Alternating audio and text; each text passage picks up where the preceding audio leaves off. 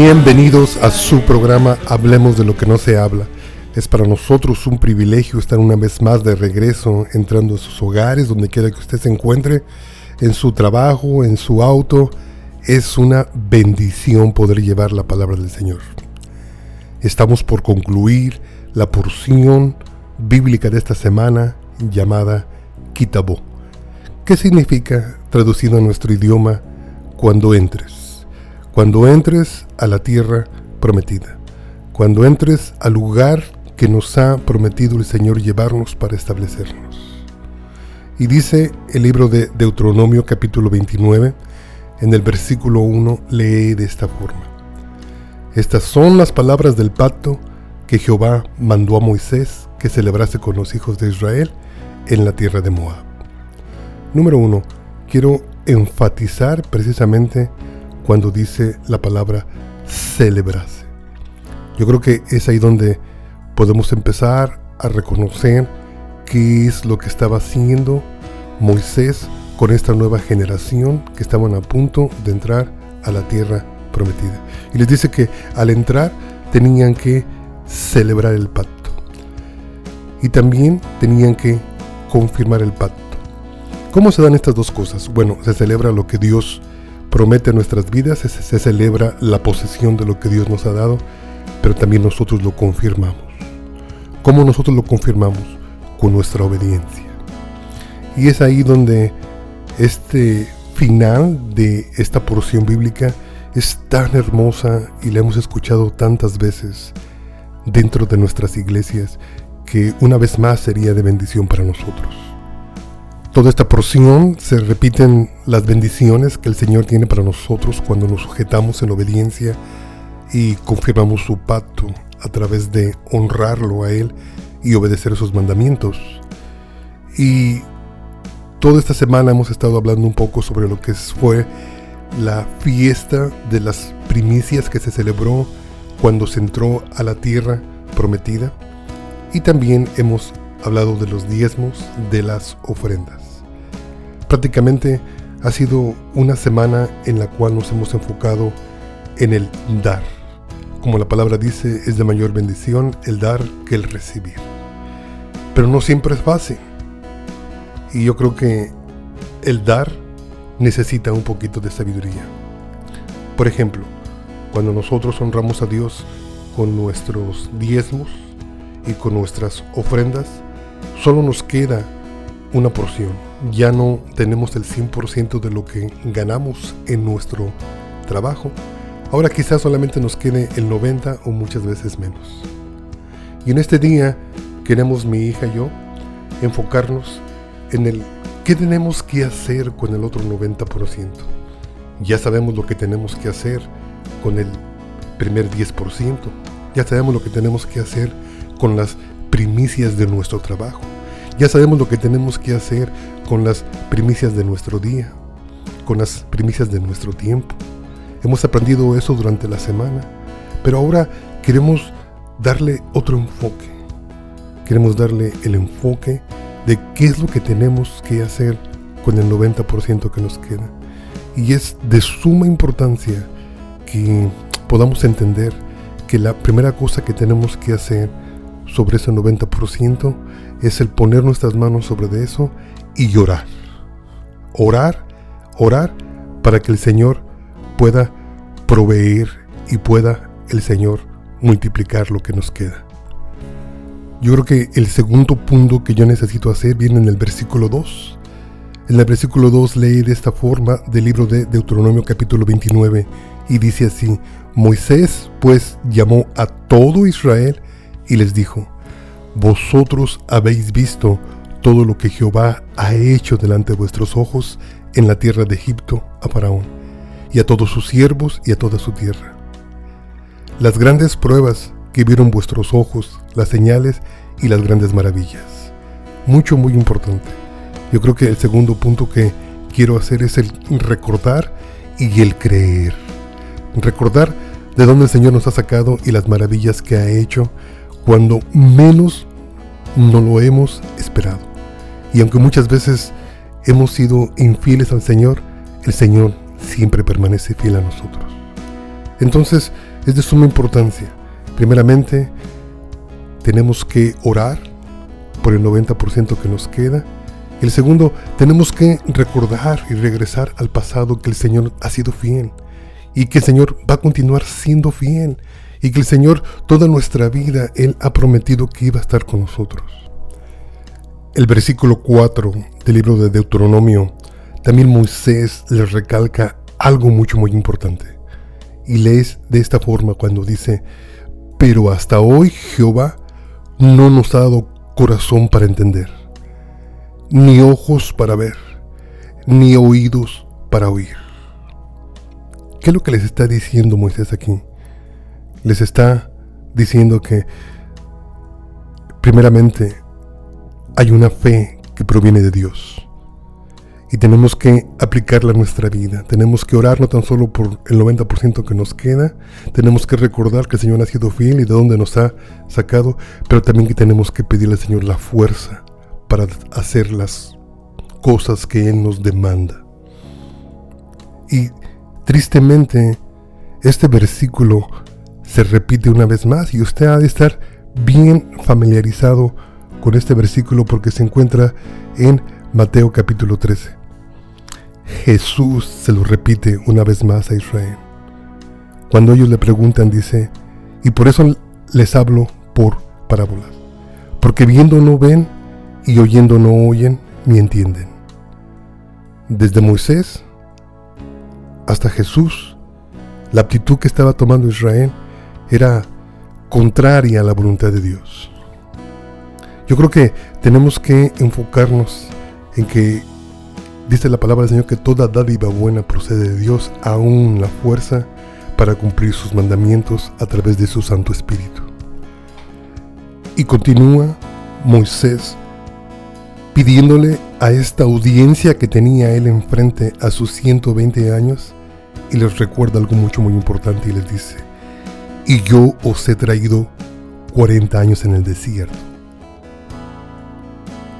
Y remarca, Vuestros vestidos no se han envejecido sobre vosotros, ni vuestro calzado se ha envejecido sobre vuestro pie. Es de suma importancia que nosotros también consideremos cómo el Señor nos bendice y de qué forma tenemos que esperar su bendición. Por eso yo creo que también nosotros tenemos que pedir al Señor sabiduría en cómo hemos de invertir este 90% que nos queda. Número uno, tenemos que poner nuestras manos sobre lo que nos queda y llorar.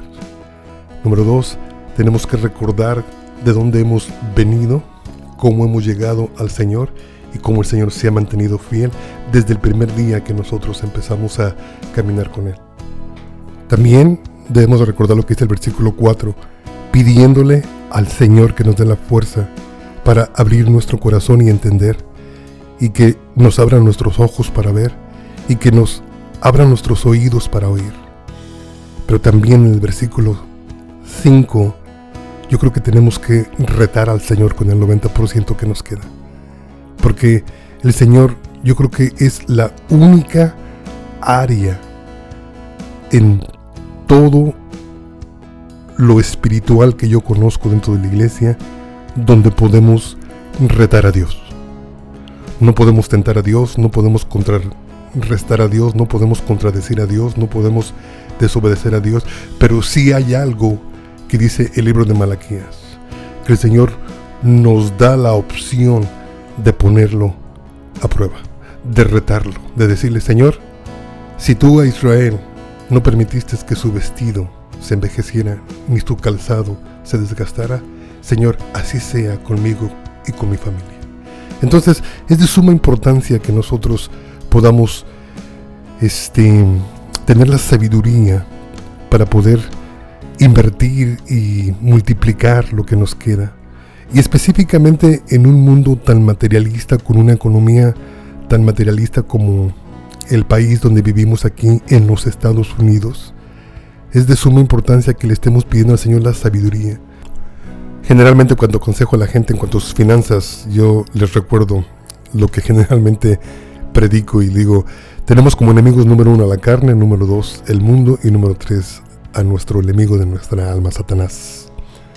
Pero quiero recordarles que cuando digo tenemos como enemigo al mundo, quiero decir que el mundo es el que quiere dominar nuestras finanzas. Hace algún tiempo nos invitaron a una iglesia que voy a mencionar su nombre porque es una excelente iglesia, Gateway Church, y nos dieron unas clases, un curso y nos certificaron en lo que se conoce como paz financiera y en paz financiera pusieron nuestra mente en una revelación que de veras cómo nos hace falta la iglesia. Porque yo creo que el cómo administramos nuestro dinero es el cómo podemos nosotros serle fiel al Señor. El cómo tomamos decisiones sabias para poder multiplicar lo que nos resta el 90% es mucho, muy importante. Y yo quiero dar un testimonio corto. Yo creo que lo que aprendí en aquella conferencia de paz financiera lo pusimos inmediatamente en práctica. ¿no? Y una de esas cosas que aprendimos es el ya no meternos en deudas. Porque muchas veces cuando uno saca sus números, muchas veces uno termina pagando más a los bancos que lo que uno da a la casa del Señor. Y yo creo que parte de la invitación de este programa es el decirte, hermano, si hay recursos Hermano, el Señor sí tiene, no nada más a mí, pero tiene a varios pastores de la ciudad de Dallas, porque estuvimos ahí casi como 30 pastores, bien certificados, bien educados para cómo instruirte, para que puedas aplicar la sabiduría a lo que te queda. En todo tipo de compra que tú hagas, tienes siempre que buscar el consejo. El consejo de Dios, el consejo de la palabra y sobre todas las cosas el consejo pastoral. Porque recuerda, hermano, que dice la palabra del Señor que en la multitud de consejos existe la sabiduría. Entonces, a través de estos cursos nosotros hemos podido no tan solo educar gente, ayudar gente, pero nosotros mismos hemos podido vivir lo que se puede decir libre de deudas. Y todo lo que nosotros, pues en una parte de nuestra vida regalábamos a los bancos, pues ahora lo podemos dar más gratificantemente, más amorosamente a la obra de Dios. Y hay muchas cosas que tiene uno que hacer, simplemente no este, creo que me alcance el tiempo para dar todo el curso de paz financiera aquí, pero sí quiero decirle que está usted escuchando su programa, hablemos de lo que no se habla y nosotros estamos en la mayor disposición para poder educar a cualquier matrimonio, familia o individuo en lo que cómo obtener el mejor producto de lo que le resta después que usted ha sido fiel al Señor. He invitado a mi hija para que nos dé pues su punto de vista como individuo, como hija de Dios y el cómo ella lo hizo, cómo lo sigue haciendo. Y yo creo que es como ella lo dijo en el programa pasado, que aún ella piensa no tan solo practicarlo, pero también piensa ministrarlo a su descendencia. Hija, ¿qué es lo que tú piensas o cómo tú le haces para poder multiplicarte en los gastos que tiene y cómo qué son los pasos que tú sigues, mejor dicho, no tienes que repetir los míos, qué es lo que tú ves dentro de la sabiduría que necesitamos para administrar el 90% que nos queda. Una de las cosas que hago, como mencioné en el último programa, es cuando recibo un cheque aparto lo que es del Señor y oro primeramente por ese 10%, igual oro por ese 90%. Primeramente oro para que el que vaya a manejar mis 10% que lo haga con sabiduría para engrandecer el reino del Señor. Igual para el otro 90% yo le pido al Señor la sabiduría y la fuerza. Y digo fuerza porque igual siendo humano uno siempre entra en tentaciones. Ahorita es una batalla muy difícil ser joven, tener redes sociales y constantemente ver pues las riquezas de otros. Pero le pido al Señor las fuerzas porque en esos momentos yo me recuerdo que yo no soy del mundo, sino soy del Señor. Entonces eso es, parte de mi oración que me ayude a discernir la diferencia entre estar en el reino del, del Señor y preocuparme por lo que tengo aquí, lo que Él me da, a compararlo con lo del mundo. Lo del mundo en verdad no, no es un tesoro para mí, pero como, como dije antes, es una tentación porque soy un humano. A veces es difícil batallar con, con esas tentaciones, pero pues esa es mi verdad. También tengo en mente el versículo 2 del capítulo 29, donde nos recuerda que vosotros habéis visto todo lo que Jehová ha hecho delante de vuestros ojos. Y cuando estoy orando, le estoy pidiendo al Señor que no me deje olvidar todo, todas las bendiciones que Él ha traído a mi vida. Le pido que me siga recordando de su misericordia y su gracia al obedecer sus mandamientos. Estas son partes de mis oraciones para ese 90% que me queda. También me preguntaste qué es lo que yo hago para, para este 90%. Yo también tomé esas clases este, en inglés, en mi idioma um, primero, y se llama Financial Peace, y ahí también aprendí igual cómo, cómo usar tu dinero con sabiduría. Entonces lo que hago es cada mes veo todos mis gastos, aparto dinero para lo que es fijo, lo que tengo que pagar y también me doy pues poquito para gastar en lo que a mí me gusta porque no es malo. El Señor nos da la fuerza para trabajar, pero igual también nos deja para que nos demos nuestros gustos.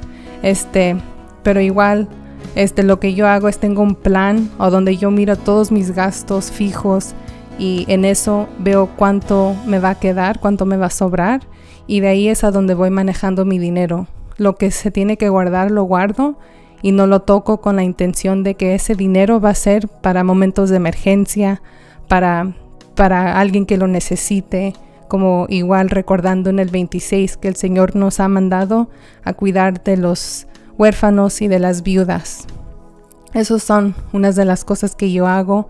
Este, igual también siempre estoy consciente de cuánto tengo, cuánto estoy gastando. Y igual en esos momentos cuando estoy tentada o cuando estoy gastando mucho, le pido a Dios que me recuerde de esa sabiduría que yo le he pedido y este y uso mi fe para que me guíe con esas finanzas. Amén.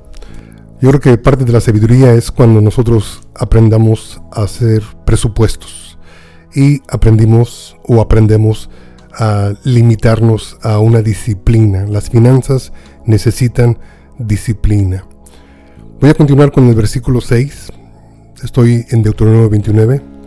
El 6 dice así, dice, no habéis comido pan, ni bebisteis vino, ni sidra, para que supieras que yo soy Jehová vuestro Dios y llegasteis a este lugar y salieron Seón, rey de Hezbón, y Og, rey de Basán, delante de nosotros para pelear, y los derrotamos. Dice la palabra del Señor que una de sus bendiciones que Él nos da es que nuestros enemigos vienen por un camino y por siete salen esparcidos. El Señor Jesús nos recordó y nos dijo que no tuviéramos miedo a este mundo, que Él lo haya vencido. Y como mi hija dice, ¿no? A su edad más joven, me dice ella que es una tentación realmente vivir, no tan solo en el país en el que vivimos, pero ahora a través de las redes sociales nos conectamos con todo el mundo y podemos ver toda la tentación que existe en todo el mundo. Y es lógico que pues todos somos tentados y yo a mi edad soy tentado mucho más los jóvenes. Entonces, no se le olvide que el Señor va a derrotar a nuestros enemigos. Y dice el versículo 8 y dice, y tomamos su tierra y la dimos por heredad a Rubén y a Gad y a la media tribu de Manases. Estos que ahorita nos están impresionando, nos están tratando de manipular, de meter miedo, pues algún día sus posesiones van a ser para nosotros, porque la palabra del Señor nos dice que el justo va a heredar esta tierra. Y concluye en el 9 donde dice, guardaréis pues las palabras de este pacto y las pondréis por obra para que prosperéis en todo lo que hicieres. Qué hermoso, qué hermoso es que el Señor, detrás de cada reto, nos dice que cuando hemos pasado la prueba, el Señor nos va a dar la bendición. Y lo mismo dijo el apóstol Pablo. Dijo que cuando acabemos estas pruebas aquí en la tierra, nos queda la corona de justicia que el Señor nos iba a dar en aquel día. Hermano, pues es para nosotros un privilegio seguir ministrando, seguir ayudando, seguir aconsejando y recuerde algo mucho muy importante, que hay medios, hay gente, hay programas que han funcionado, habemos gente que los hemos aplicado y funcionan, el cómo podemos salir adelante con lo que el Señor nos deja después de serle fiel. Eso ha sido todo por este día y yo creo que estamos todos entusiasmados y le recordamos que estamos por iniciar nuestras fiestas. El día 15 empezamos con lo que es el Rosh Hashanah, que celebramos el año judío y luego a los 10 días viene Yom Kippur. El teléfono a marcar es el 214-212-7676. Y para remarcar la bella porción de, del 9, el último versículo que dice, guardaréis pues las palabras de este pacto y las pondréis por obra para que prosperéis en todo lo que hicieres.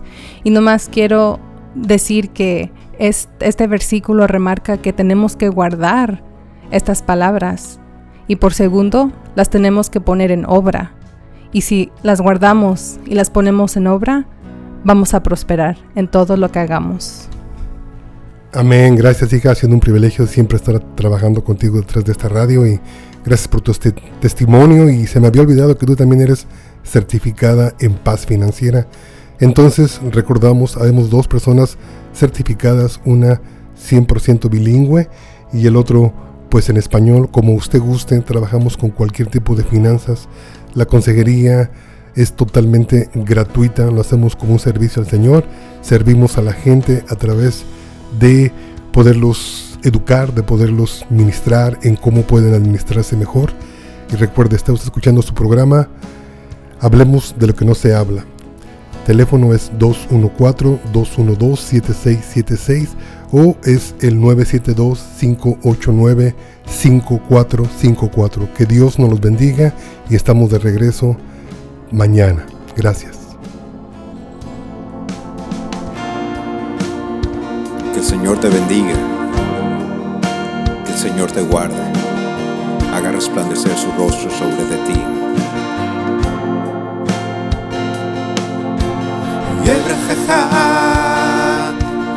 tonight we're smerekh ya era tonight but never let me forget is